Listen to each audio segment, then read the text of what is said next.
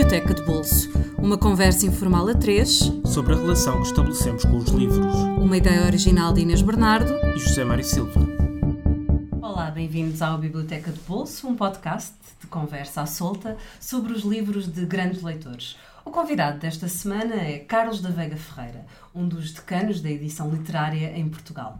Durante muitos anos, foi o rosto e o cérebro da Teorema, editora que publicou alguns dos maiores escritores do século XX, como Jorge Luís Borges, Italo Calvino, Saul Bellow, Martin Amis ou Henrique Villamatas.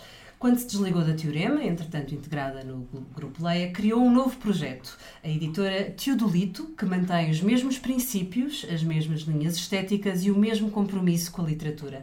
Olá, Carlos, muito obrigado por ter Olá, aceitado Olá, o nosso convite. Um... Por terem convidado. Vamos começar pela sua primeira escolha, as obras completas do Jorge Luís Borges, que publicou na Teorema. E, de certo, há, uma, há uma, pelo menos uma geração, talvez mais, de pessoas que começaram a ler Borges por sua causa, por causa dessa talvez, magnífica edição. Talvez, mas chegaram tarde. Chegaram tarde, porque já, já havia o, edições antes. O mas... Borges é um caso curioso na minha vida. Eu uh, fui toda a vida uh, leitor. Toda a vida, quando digo toda a vida, digo mesmo toda a vida. Eu não tenho memórias anteriores a altura em que aprendi a ler. E lembro-me perfeitamente qual foi a primeira palavra que li. Foi no Porto, e a descer a, a rua Passos Manuel, e li Coliseu. Tinha pai quatro anos. Mas depois comecei a ler. Pois o resto foi, foi, uma vida inteira de, a ler palavras. Cedo, cedo Sim. comecei a ler e toda a vida li uh, imenso. Eu até me gabo muito de ler livros que são uma grande merda. Mas leio de facto muito. Sim.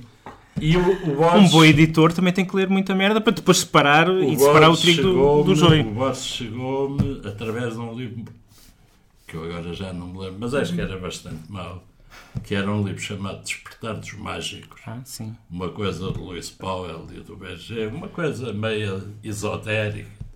Mas que teve grande sucesso na altura, não é? Teve um sim. enorme sucesso em Portugal, foi publicado pela Bertrand, talvez, e em França vendeu-se imenso. Isto foi no princípio dos anos 60, quando o livro cá saiu. Eu li esse livro e no meio desse livro havia um conto completo que se chamava O Aleph. E eu fiquei completamente fascinado e nunca mais parei enquanto não descobri outros livros. Depois li, li, li. Depois comprei o. Em 74, Curiosamente, só para aí em 74 ou 75 é que há uma primeira edição de obras completas, que era só num volume, e que eu comprei numa livraria que já não há, chamada Romano Torres, que era junto à rua da Escola Politécnica, e que tinha sido também uma editora. Mas em espanhol? Era a edição em espanhol, era que é da MC, da MC. Não. Era. Ou é da MC, MC ou de outra, não é? É, é, ser. Uhum. é a primeira, é a primeira sim. é Essa livraria era também uma editora, era, por exemplo, a editora de Salgado em Portugal. Uhum. E, e pronto, depois continuei a comprar, o que ia sempre, depois, já depois desta obra completa, sejam livros como o livro da Arena e tudo, e depois as obras completas já todas. E, portanto, cheguei ao Borges através de má literatura. Mas não sei porquê, já nem me lembro a que propósito era. Por causa da noção de infinito ou uma coisa assim. Os gajos metiam o conto todo do Borges. Sim. E como é que foi depois o desafio de, de publicar? De, depois eu decidi... Foi um, um empreendimento gigante, não é? Depois, eu tive sempre a mania de publicar o Borges. Acontece que, por causa das questões de legais, de heranças e não sei o quê, durante muitos anos era impossível, porque não se sabia, as questões estavam em tribunal com a, com a Maria Kodama e com a filha irmã de Borges, não sei o quê, e portanto ninguém tinha os direitos, não se podia publicar. Nem se podia negociar sequer, não, porque não havia com quem, não é? Ia-se fazer edições piratas. Pois. Mas eu nunca Não fiz. convém. Nunca fiz. Até que de repente os direitos eh, passaram a ser propriedade da Maria Kodama E o agente da Maria Kodama era uma agência de Londres, que também era agente de Calvino, chamada Aitken Stone and Wiley.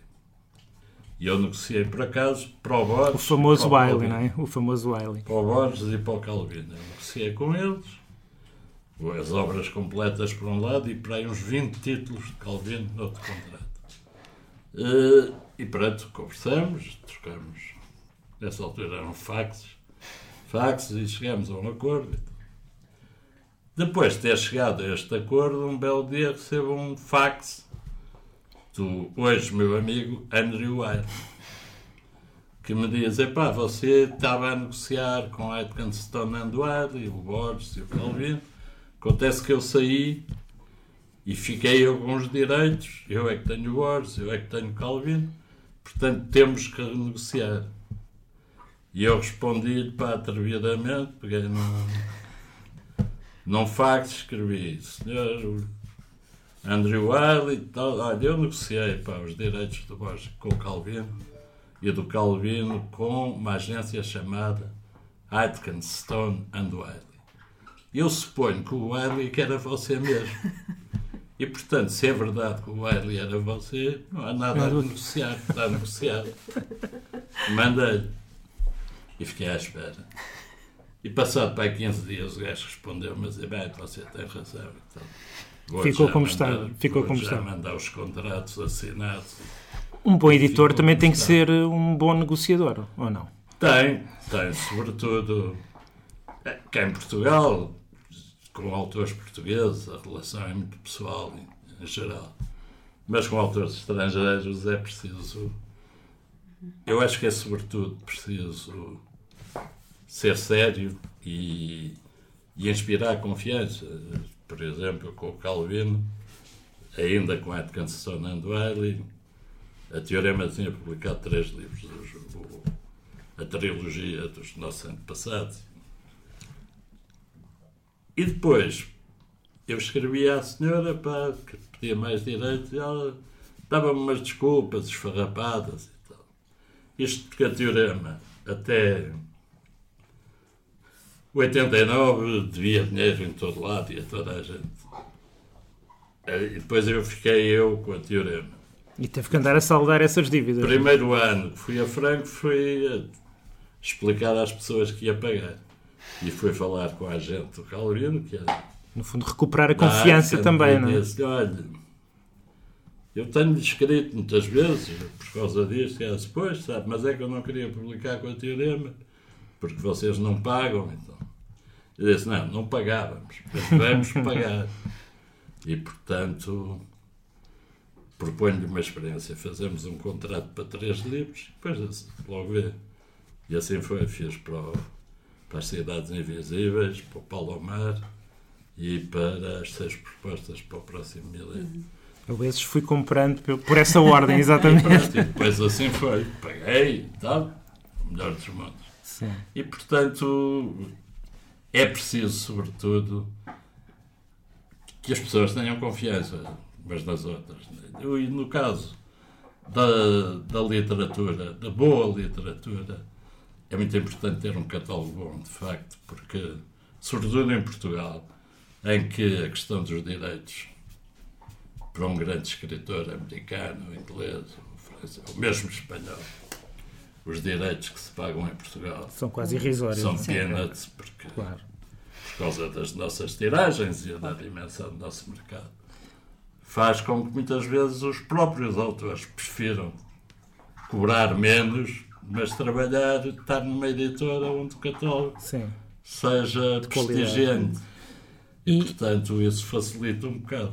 e Carlos, chegou a, a- a conhecer o Borges, porque ele, ele veio a Lisboa, não é? Conheci, conheci. Conheceu pessoalmente. Conheci. E como é que foi o confronto entre a Conheci- imagem que tinha do escritor e depois o, o homem verdadeiro? Eu, te- eu não sou propriamente muito maricas, mas eu vi-o na Gulbenkian, primeira vez, vi-o na Gulbenkian e ele descia escadaria da, da sala grande, ou da sala de espetáculos mesmo, a, a grande. E eu por acaso chorei, porque de facto é um tipo pelo qual eu tenho uma enorme admiração apesar de ainda hoje estive a jantar com duas pessoas que vocês conhecem. Ah, o Borges, o Borges. Eu acho que o Borges é um dos grandes vultos do Sem século dúvida, XX. sem dúvida. E é, é um Eu tipo sou suspeito, mas pronto, Sim. mas concordo. E eu depois falei com ele e pouco. Eu já era muito velho Bem. nessa altura. Já tinha 80, 80 e pico. Ou mais. Ou mais. E já andava sob a alçada daquela senhora. Controlava tudo. Com não é? ela depois Sim. é que estive mais vezes, porque ela depois veio cá a Portugal. E, olha, estive a jantar com ela aqui na Via Graça ali embaixo. Uhum. E, e controlava tudo. E era, E ela depois quis vir ver uh, a editora, os livros, ou não, foi. não, não. Ela foi ficou só- foi furiosa porque tinha publicado um livro da governanta do Borges. Eu lembro-me, sim. que diz mal dela horrivelmente. Né? Desculpa, a mãe chamava-lhe aquela amarela. E, tal. e ela ficou furiosa de eu ter publicado, mas epá, era engraçado. E o Borges foi sempre um menino da mamãe, não é? Ele Foi. tinha uma adoração pela Bem, mãe. É uma história espantosa. Uma vez estava em Paris, e estava a ver o telejornal e o Borges tinha chegado a Paris. E o tipo da televisão perguntava-lhe, então, como vai? E, e ele disse, j'ai divorcé, je suis rentré chez maman. um homem com 70 e muitos anos. Voltou para a casa da mamãe, claro. J'ai divorcé, je suis rentré chez maman. Que é de facto uma coisa espantosa. Eu suponho que ele deve ter tido sempre um problema, eh, já li numa biografia de alguém, deve ter tido sempre um problema com mulheres, porque alguém dizia. Durante a guerra ele esteve na Europa, na Suíça, não sei. E depois, quando se ia embora, com os pais, ficou nas Baleares onde o resto se tornou muito amigo de um, de um grande poeta espanhol chamado Cancino Vincent. E ao que consta, ele teria uns 16 anos e foi a um bordel e ao que parece aquilo Não correu mal e, e tê-lo-á traumatizado, porque de facto depois ele, ele é um tipo de amores, mas são amores muito... Sim, o sexo, por exemplo, quase que não existe existe. nos livros dele. não é? São amores... eh, Idealizados, meio platónicos. lindíssimas, como eu que tantos homens fui, não fui nunca aquele em cujos braços desfaleceu Matilde Urbar, mas de facto aquilo é tudo muito, Idealizado. muito não é? intelectualizado e tal, e não, não há grandes não há histórias de amor nos livros do Borges, e as que há correm mal, e há facada e coisas assim. Mas é um escritor espantoso. E as pessoas têm muito tem muito muito parte e peri também por razões políticas. Ele era para mim é um anarquista completo. Eh, cometeu algumas patetices como aceitaram Pinochet, não a é? condecoração de Pinochet, mas também era ferozmente antiperonista, o que também não lhe perdoava. O, o Perón meteu a, a mãe e a irmã na cadeia, e a ele tirou da Biblioteca Nacional e pôs como inspetor dos mercados. É verdade. Humilhação, uma humilhação Uma humilhação. absoluta. E, portanto, agora que é um escritor espantoso, é que é. que é. tem pequenas tem obras-primas em 10 páginas, É, é assombroso. É é assombroso. muito difícil de fazer. É. As Mas se calhar podíamos passar para um outro autor que também tem, eh, é um grande escritor, mas que também está muito conotado politicamente, Sim. e esse, esse ainda mais, que é E o... com mais razões. E com mais razões, Mais razões, e, e com é. propriedade, que é o Celine, mas que não deixa de ser, um, de facto, um enorme Celine, escritor. até trouxe aqui uma curiosidade. Um belo dia, com o Nuno Júdice em Paris, fui a uma brocante e encontrei para uma primeira edição Uau! o Voyage la nuit por 100 euros. Pá. Aproveitou logo, evidentemente. Não é? vinha pá, um, contra- um certificado de trabalho um gajo que devia ser o dono deste jornal. O que comprou? Mas é curioso que é um operário pá, que em 42 Dois. lia o seu o livro Celine. e até guardava recortes para. Ah, quem... Sobre Bebé o... Miroir de Céline, que deve ser uma crítica a um. Eu, eu- É um dos livros. Como isso vem da primeira página, eu não sei o que é. Mas dá-me a ideia que é a apresentação de alguns livros sobre o Céline. sobre o Céline. Este, este, este bebê era o, o gato de O Céline. gato de Céline. Estamos a falar do Voyage au bout de la nuit, portanto, Viagem ao fim da noite, e, e do Céline, este livro eh, em particular. Os dois que eu gosto mais são este e o Morra Credit. São dois romances que eu considero também ao jantar. Tive algum desaguisado com as minhas companheiras. Eh, Por causa desta escolha. coitadas são novas. É uma voz absolutamente original no século XX, mantém-se. Isto é um romance fluvial. Uma delas diz: Ah, você gosta de literatura torrencial. Eu digo: Gosto, mas também gosto do Borges, não é Pois. propriamente tão torrencial. Torrencial, pois não. Eh, e de facto, este tipo é de uma modernidade absoluta. De facto, politicamente, não era aconselhável, sobretudo por causa do antissemitismo, que era de facto eh, insuportável. Mas o antissemitismo também um camarada chamado Karl Marx dizia que os judeus capitalistas são judeus. é? Mas o anti, o anti semitismo do Céline é insuportável e, para além disso, eh, posições dele na vida, a reação dele perante a ocupação foi, e acaba por Esteve a próximo de, algum- de alguns círculos eh, Pois era. Mas aí, ocupacionistas, sim. aí aquela gente. colaboracionistas, sim. Aquela, essa gente. A intelectualidade francesa do tempo da guerra. Vacilou muito. Vacilou é? muito. Porque o é? Brasilac, por exemplo, era muito amigo eh, do Malraux. Ou outra gente mais à esquerda. Que foi estranho. Agora, que ele de facto nunca se opôs à, à ocupação e depois eh, tem consciência disso e foge para, para, para a Dinamarca, de onde sai de resto um livro simpático. Agora eu não gosto tanto, mas que é um livro importante. Se chama D'un Château l'autre que é no fundo o trajeto dessa fuga e depois volta. Mas, mas não é só isso, é que parece que o homem civicamente não, era, não é só uma questão política, parece que era mau tipo, mau gênio. Há um, um checo que vive em Lisboa chamado Luís Topado que, tem, que conta uma história de Celine em relação à qual eu ponho algumas dúvidas, porque ele é um bocado infabulador. Mas ele diz que vivia perto do Celino. O, quando ele saiu de Praga, o Luís Topado veio trabalhar para a Embaixada de Praga, da Checoslováquia, em Paris. E vivia num, num bairro qualquer, e a, a mulher estava grávida, e a mulher começa a, a dar à luz, pá, e ele foi bater à porta de um médico que vivia ali perto, que se chamava Dr. Detus. E o Dr. Detus disse que não ia, que não estava agora. Mas estava para isso.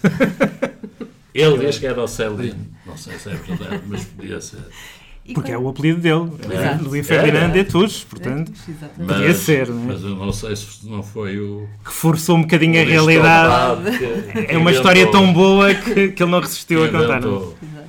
Mas eu acho que era mau gajo, pessoalmente. Sim. Eh, gostava mais de gatos do que de pessoas. E quando é, que, quando é que chegou este livro, esta viagem ao fim da noite? Há muito cedo também. Também no, Teve esse impacto como, por exemplo, o no Borges fim dos teve? anos 60. Sim, Também já foi tarde, porque a primeira edição é de 32. sim, sim. Eh, Nessa altura não tinha nascido. Exato. Embora seja velho.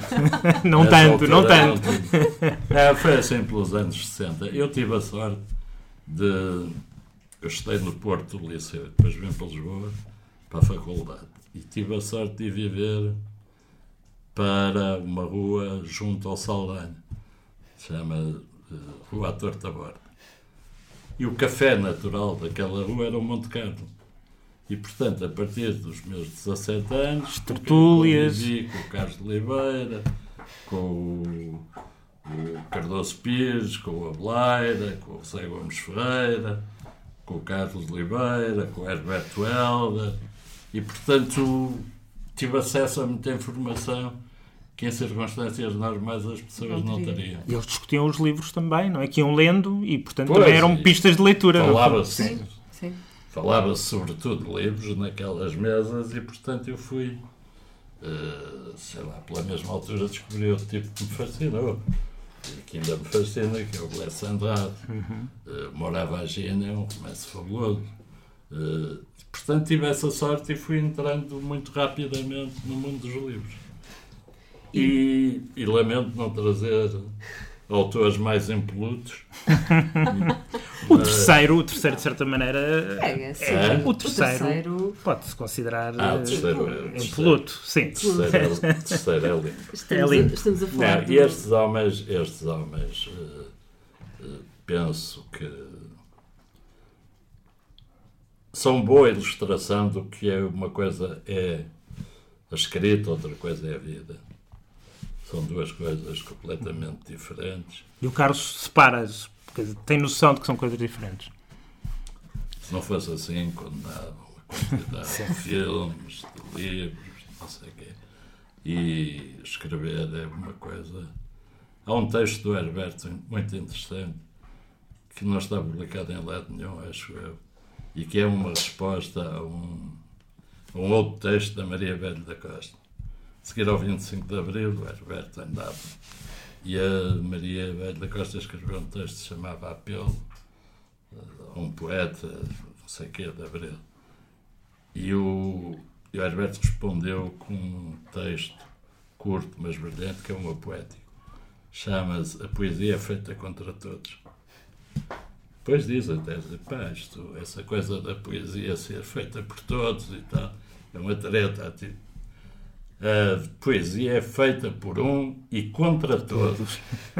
E de facto, epá, o, a função social da escrita, não sei o que, tudo isso são, são balelas. A escrita é de facto feita na solidão. É claro, é uma solidão acompanhada, de se pode- só se pode escrever tendo lido muito. Sim. Não há. Muitas pessoas, às vezes, dizem: Ah, tal, não, o Rambo, pá, com 18 anos. O Rambo, com 18 anos, tinha lido tudo o que havia para ler naquela altura. É verdade. Porque fala de gregos, de, de latinos, de tal. Tudo. Quando ele foge de Charleville já levava Já, essa memória construída. Tinha tudo lido. O que havia para ler naquela altura, ele tinha lido. Não era tanto. Mas é teve foi a capacidade de inventar outras Claro, coisas novas. Claro. Não se pode escrever sem ter lido. A Fiamma tem um texto muito interessante, um poema que se chama Texto que abre o livro de João Zorro. Ela diz, levando ao limite, não sei o quê, eu posso atribuir tudo que escrevi a João Zorro. E depois diz, insistimos sobre o anterior e tal. E é, só se pode escrever tendo lido. E de resto isso, e você que, que faz profissão disso, pá, abre-se um livro e percebe-se logo se o gajo leu algum livro. Claro. Ou não, claro. é verdade. Logo, Logo. Basta uma ao página ou duas páginas. Já se, já se viu. E depois, mais à frente, até se percebe o que é que ele leu ou não. Mas o pior é quando se percebe que não leu nada em geral, não vale a pena continuar. Continuar. É verdade, é verdade. E passamos para o terceiro livro, uh, Passa lá um rio, de Norman MacLean, que foi um livro que também foi editado pelo, pelo Carlos. Como é que, como é que agora passámos destes uh, escritores Este- polutos para Os outros, este? os outros são torrenciais. Exato. E o Norman MacLean é um autor de dois livros. E, e é um personagem fabuloso. Eu descobri-o no, no, no- Acho que foi na New York Review of Books. É um personagem fabuloso. O pai, o pai era pastor protestante. E de resto este livro começa assim, na minha família não havia uma fronteira muito clara entre a religião e a pesca à mosca. Ele nasceu nas montanhas do, Montana e não foi, para a, não foi à escola. Aprendeu o que seria a primária, foi o pai que lhe ensinou, o pai era pastor protestante, e ensinou-lhe a pescar trutas também. Ele tem, de resto, aqui páginas prodigiosas sobre a pesca às trutas. O rapaz, pai, com 14 anos, andava pelo meio do monte à caça e passou um inspetor da educação para. Rapaz, que escola é que andas? Eu não, Não, não, não escola nenhuma. Anda em casa. E pronto, obrigaram-no a ir para a escola. Ele depois estudou, eh, estudou com Robert Frost, por exemplo, e foi toda a vida professor de literatura na Universidade de Chicago. E pelos vistos contava muitas histórias aos filhos que o chatearam e insistiram para ele escrever. Portanto, E foi, ele um, foi um escreveu. escritor tardio. Foi um escritor tardio. Ele. Tardíssimo, ele escreveu aos 73 anos. Era professor de literatura na Universidade de Chicago.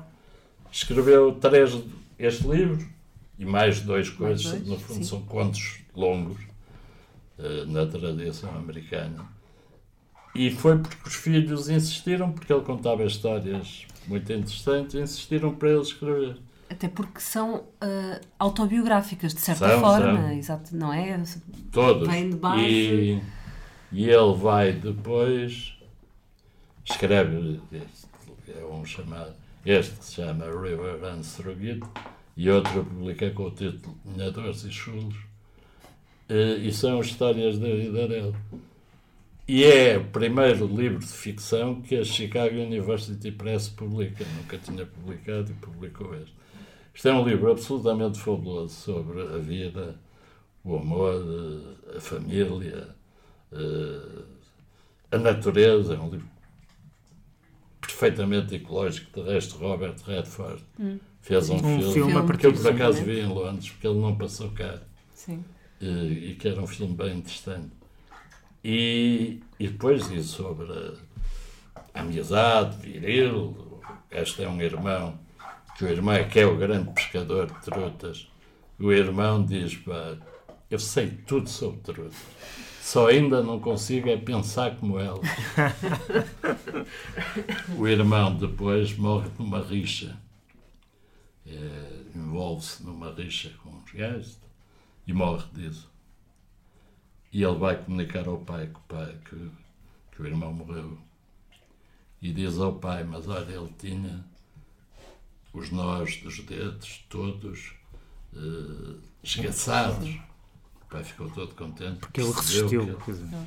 que ele se defendeu até à última. É muito, é muito na linha do Hemingway. Sim. Sim. E, e depois o romance, eh, as descrições da pesca à truta são coisas absolutamente fabulosas. Pelos vistos é uma coisa, é uma arte Uma arte. complicadíssima. Mas, mas é assim, este descobri, ele, ele foi publicado nos Estados Unidos em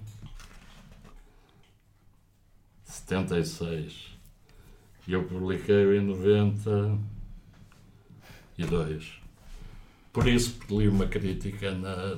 Acho que foi na New York Review of Books e interessou-me e pedi às- Para um editor, fazer uma descoberta destas, ficar fascinado por um autor e por um livro e depois poder partilhá-lo com, com os seus leitores é, um, Eu costumo dizer que. é a alegria máxima, não é? Eu costumo dizer que ser editor é fundamentalmente ser um leitor.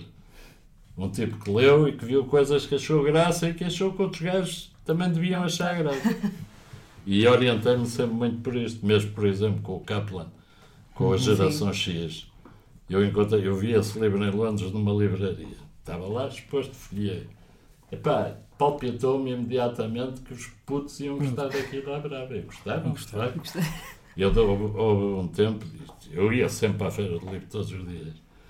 E há dois livros que eu dizia à, à minha funcionária, vinha um gajo a dizer, ah, aquele gajo vai comprar o menos que der.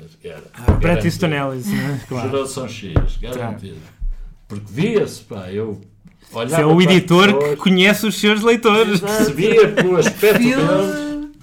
Em Ao que eles vinham, não é? Ao que eles Em vinham. relação ao menos que zero, uma vez a Luz de Féria contou-me que encontrou um tipo no Porto, num bar da Ribeira, pá, o qual esteve a conversar e tal, e ele disse: Pá, só li um livro em toda a minha vida.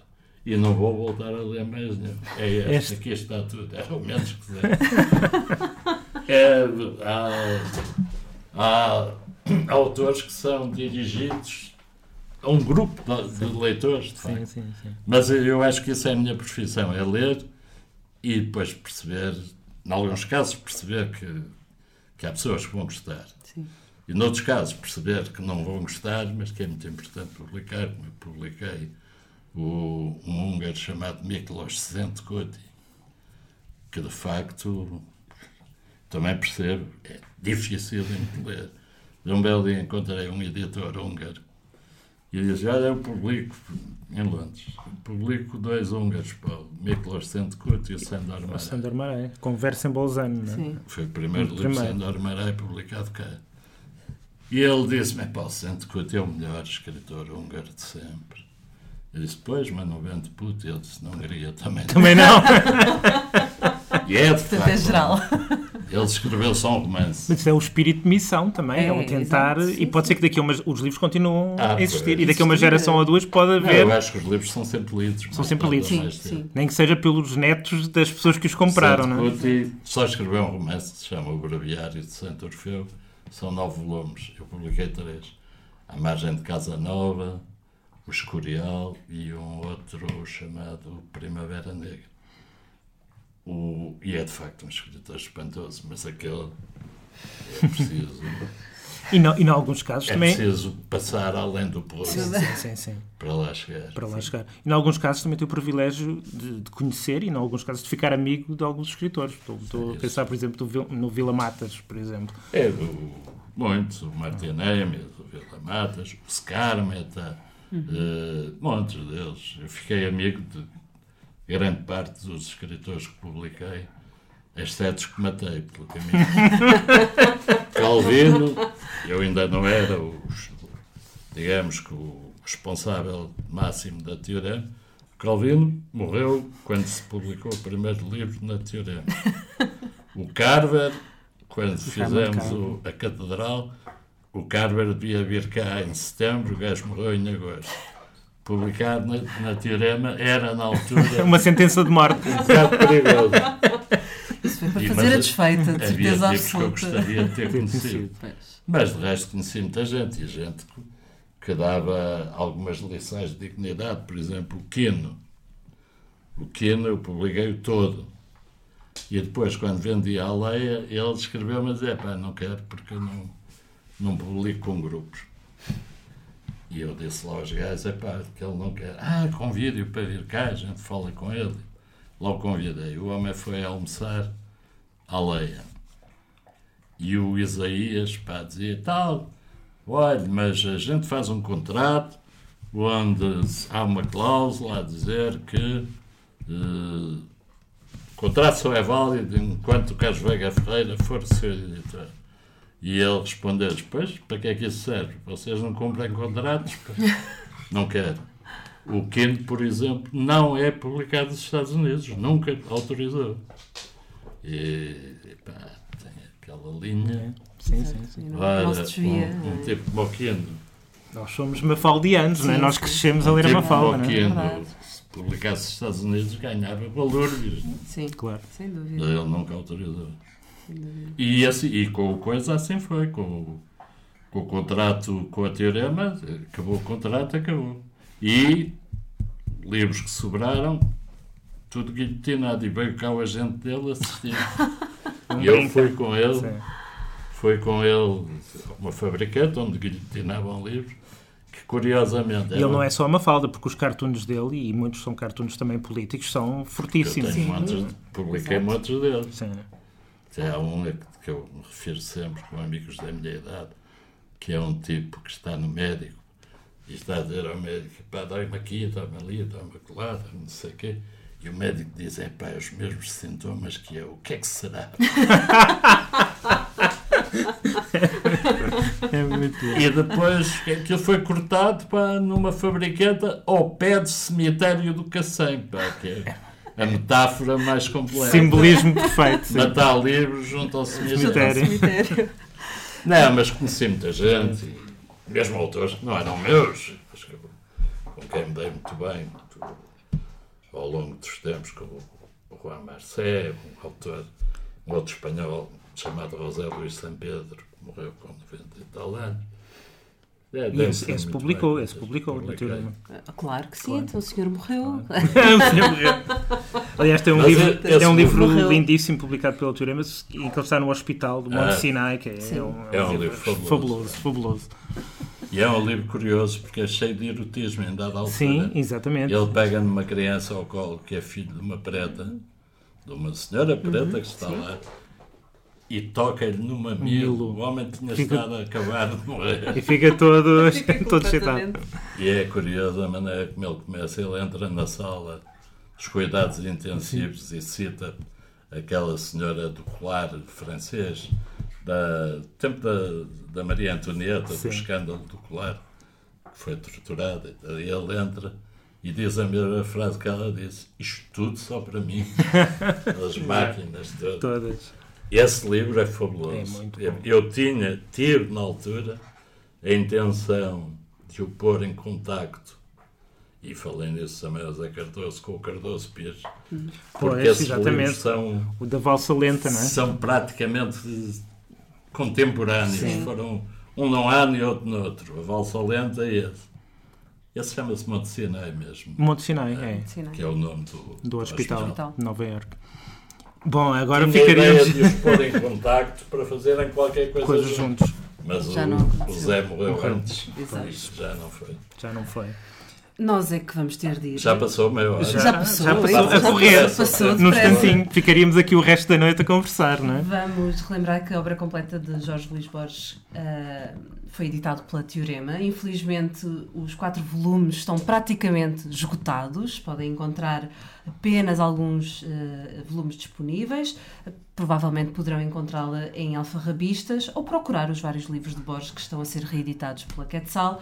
Viagem ao Fim da Noite, de Louis Ferdinand Céline, está disponível Está escutado, não é? na, Cel- na Oliceia, não? Está Ah, está disponível, disponível. está, Está disponível, disponível, por sim.